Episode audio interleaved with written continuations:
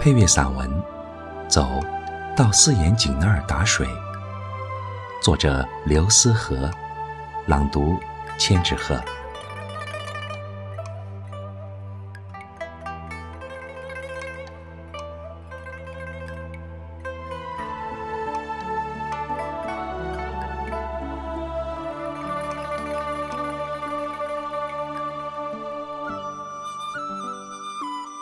春到底是来了，来的毫无征兆，却又在意料之中。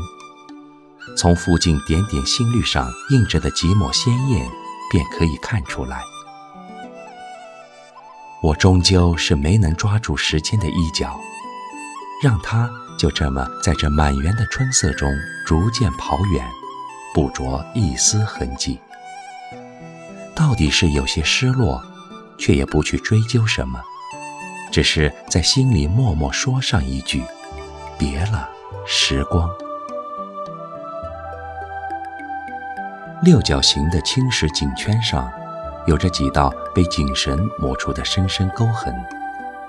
那是岁月写给我的诗篇，记刻着我自诞生起三百六十多年来的点点滴滴。每每读着诗，追忆起往事。想起那些排着队从我这儿打水的人们，心中总不免会荡起阵阵涟漪，眼前也渐渐朦胧了些许，仿佛一切又重新回到了从前的日子，耳边又萦绕起那些年那些人曾经说过的话，简单而又不失淳朴。去吧。去四眼井那儿打些水，辛苦了一整天，正好回家可以解解渴。于是，无论清晨、黄昏，我始终忙忙碌碌的，将清澈甘甜的泉水送给每一位大汗淋漓的人们。来吧，别客气，这些水全给你们了。后来，他们打好了水，都陆陆续续的离开了。留下自家的几个孩子在我身边玩闹着，欢声笑语间，充满着童年天真的喜悦。当心点，玩归玩，可别掉井里去了。玩够了也别磨蹭，赶紧回家吃饭。